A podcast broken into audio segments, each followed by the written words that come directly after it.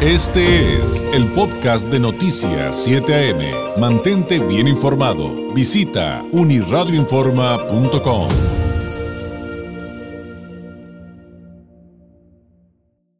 momento del migranálisis de Continente Móvil, este espacio donde convergen la migración y la comunicación con un enfoque científico, en esta ocasión con la doctora Lorena Mena Iturralde, directora y cofundadora de Continente Móvil, egresada del doctorado en Ciencias Sociales de El COLEF, candidata al Sistema Nacional de Investigadores, es tutora de la maestría en Estudios de Migración Internacional, es un posgrado en línea de El COLEF. Ha participado en proyectos de investigación sobre el tema migratorio en nuestra región. Además es integrante del Colegio de Comunicólogos de Baja California y ejerció el periodismo durante una década. Lorena, ¿cómo estás? Qué gusto saludarte. Muy buenos días. Buenos días, David. Un gusto saludarte también aquí con la gripe de temporada, pero esperamos este hacer un buen análisis. Oye, y, están a la orden del día, hay que cuidarnos mucho. Oye, en, siempre que digo esto de que el fenómeno migratorio es tan complejo, la verdad es que no me equivoco, hay tantas variantes y hoy, hoy vamos a, analizar eh, otra razón que no habíamos, en la que no habíamos ahondado, por las cuales las personas migran en el mundo, aunque bueno, hoy estaremos eh, platicando de, de, otra razón de, por, por, la cual las personas se desplazan desde y hacia México. Platícanos. Sí, David, en este análisis nos enfocaremos en aquellas personas que se movilizan a otro país con el propósito de realizar estudios universitarios o de posgrado. Pues este tipo de migración ha venido presentando un incremento sostenido en el mundo en la última década y México no es la excepción.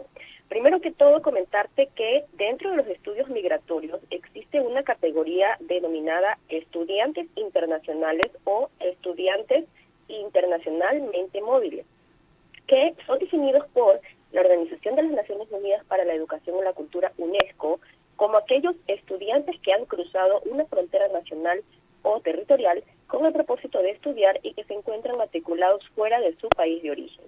Básicamente, estos migrantes, por razones de estudio, lo que buscan es adquirir una formación profesional y obtener títulos y credenciales educativas del extranjero, ya sea porque las carreras que desean cursar no están disponibles en su país o porque tener títulos de otro país les da mayores opciones de competir en el mercado laboral, no solo de su país de origen, sino también en el espacio internacional.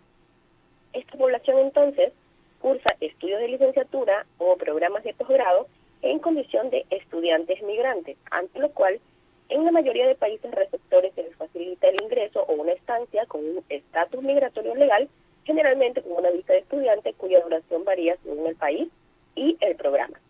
Aclarar también que hay otra categoría adicional que es estudiantes extranjeros y se diferencia de la categoría de estudiantes internacionales que acabamos de mencionar porque se refiere a aquellos que residen de forma permanente en un país distinto uh, del de su nacimiento y estudian en este, pero no fue que emigraron por razones de estudio explícitamente, sino que ya se encontraban en el país y comenzaron a realizar estudios eh, por distintas circunstancias, David. Muy bien. Oye, y, y, me imagino que debe tener su grado de importancia en el mundo de tipos de migración esta forma en la cual las personas se desplazan con estos fines. Mira, según expertos en esta materia, cada vez se acepta más que la movilidad de estos estudiantes, que es inicialmente temporal, no solo es un flujo migratorio en sí mismo, sino que se constituye en un flujo potencial de trabajadores calificados. Mm. Esto porque pueden ocurrir dos situaciones. La primera es que estos estudiantes durante su formación educativa deben alternar sus estudios con trabajo si es que su dictado les permite trabajar mientras estudian o requieren financiar su estancia en ese país por lo cual ya hay allí cierto proceso de inserción laboral que puede llegar a más en, lo posterior. O eh, otra segunda cuestión puede ser que una vez que la persona ha terminado su ciclo de escolaridad, pues este, este migrante permanezca en el país de destino y se inserte laboralmente allí, cambiando su condición migratoria de visa de estudiante a visa de trabajo o algún otro tipo de residencia. En sí, hay una, hay una tendencia en varios países de generar o crear becas eh, del gobierno o programas para atraer a estudiantes extranjeros, y ahí que es altamente probable que estos estudiantes se puedan convertir luego en inmigrantes calificados. Ya habíamos hablado de los migrantes calificados en otro migranálisis, David.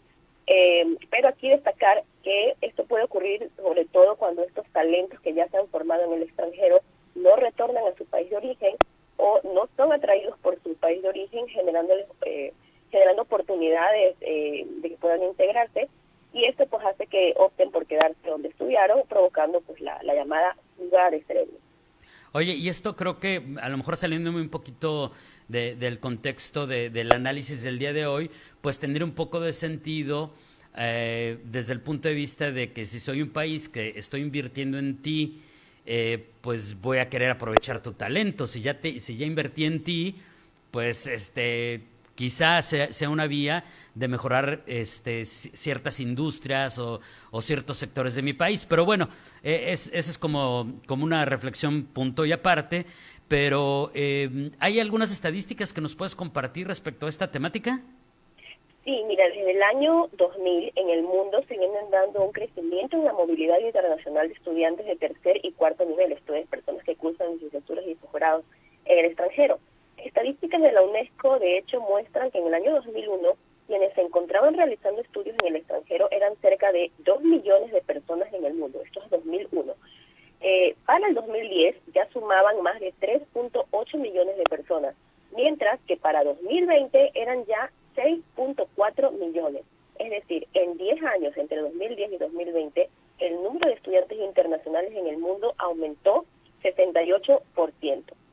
Concretamente, los datos de 2020 muestran que los principales países de origen de estudiantes internacionales, o que están en el top 10, eh, pues se ocupan, en, el primer lugar está eh, China, con poco más de un millón de personas que estudian en el extranjero, seguido por India con medio millón y después eh, con poco más de 100.000 personas cada uno de los países eh, que voy a nombrar, pues son Vietnam, Alemania, Estados Unidos, Francia, Corea del Sur y con menos de 100.000 estudiantes internacionales están Nepal, Kazajistán y Brasil. Estos son países de origen de estudiantes internacionales. En cuanto a los países de destino, es decir, hacia dónde van estos estudiantes internacionales, Encabeza la lista Estados Unidos, con 957 mil personas de otros países que emigraron allí por estudios, seguido por Reino Unido, Australia, Alemania, Canadá, Francia, China, Japón, Emiratos Árabes Unidos y Turquía. ¿Y qué pasa con México? Pues tenemos un, mapa que tomamos del Anuario de Migración y Remesas 2023 de BBVA, donde se analiza el tema y observamos que en 10 años se incrementó en 24.2% el número de estudiantes internacionales originarios de México.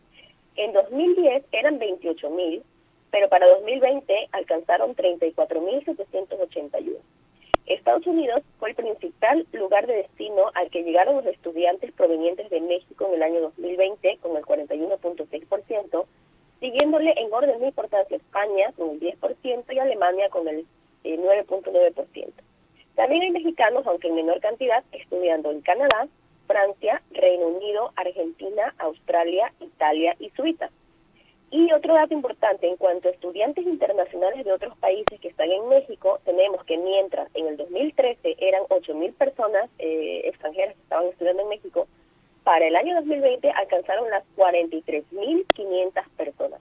Así que vemos que en México también es un país de interés dentro de Latinoamérica para las migraciones por razones de estudio, David.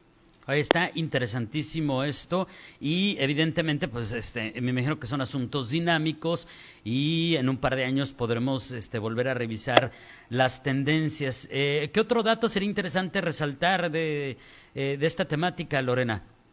Sí, mira, como señalamos antes, la mayor parte de los mexicanos que emigra por estudios lo hace hacia Estados Unidos mm. y hay datos interesantes del Anuario de Migración y Remesas de BBVA al respecto. Por ejemplo, tenemos que el total de estudiantes internacionales de México que están matriculados en centros de educación superior de Estados Unidos durante el ciclo, y ciclo escolar 2021-2022 fueron 14.500, de los cuales el 48% fueron mujeres y 52% fueron hombres. La mayoría realizaba estudios de nivel licenciatura, el 35.7% del, del total que he mencionado, y en segundo lugar aquellos que hacen estudios de maestría con 18%. También tenemos que Texas y California fueron los principales estados de destino de la población estudiantil mexicana en los Estados Unidos, con el 28 y 12% del total respectivamente. También tenemos que, según estimaciones de este anuario, la mayor parte de personas que emigraron por estudios al extranjero procede de Ciudad de México y Jalisco. Y otro dato, en 2022 había 109 estudiantes de México que tenían becas de CONACYT y se encontraban haciendo sus posgrados en las mejores 10 universidades del mundo. En la Universidad de Cambridge estaban el 27.9% de estudiantes de doctorado y en la Universidad de Harvard el 25% de estudiantes de maestría de origen mexicano, David. Oye, esos datos también están sumamente interesantes. ¿Cómo podemos cerrar eh, eh, el tema? ¿Qué tipo de, conclusión podríamos ofrecer ante todas estas cifras que, insisto, están interesantísimas? Y por cierto, ahí eh, también este, ya, ya la gente nos está haciendo comentarios del, del, mapa que compartimos hace ratito. después lo platicaremos, pero ¿con qué podemos cerrar, Lorena? Sí, pues mira, es interesante el abordaje de este tipo de migración por todas las implicaciones que tiene a nivel educativo y profesional. Un estudiante internacional generalmente debe realizar por su cuenta, tras tener una carta de aceptación de una universidad o programa del extranjero, eh, pues debe hacer los trámites, ¿no?, para obtener un visado.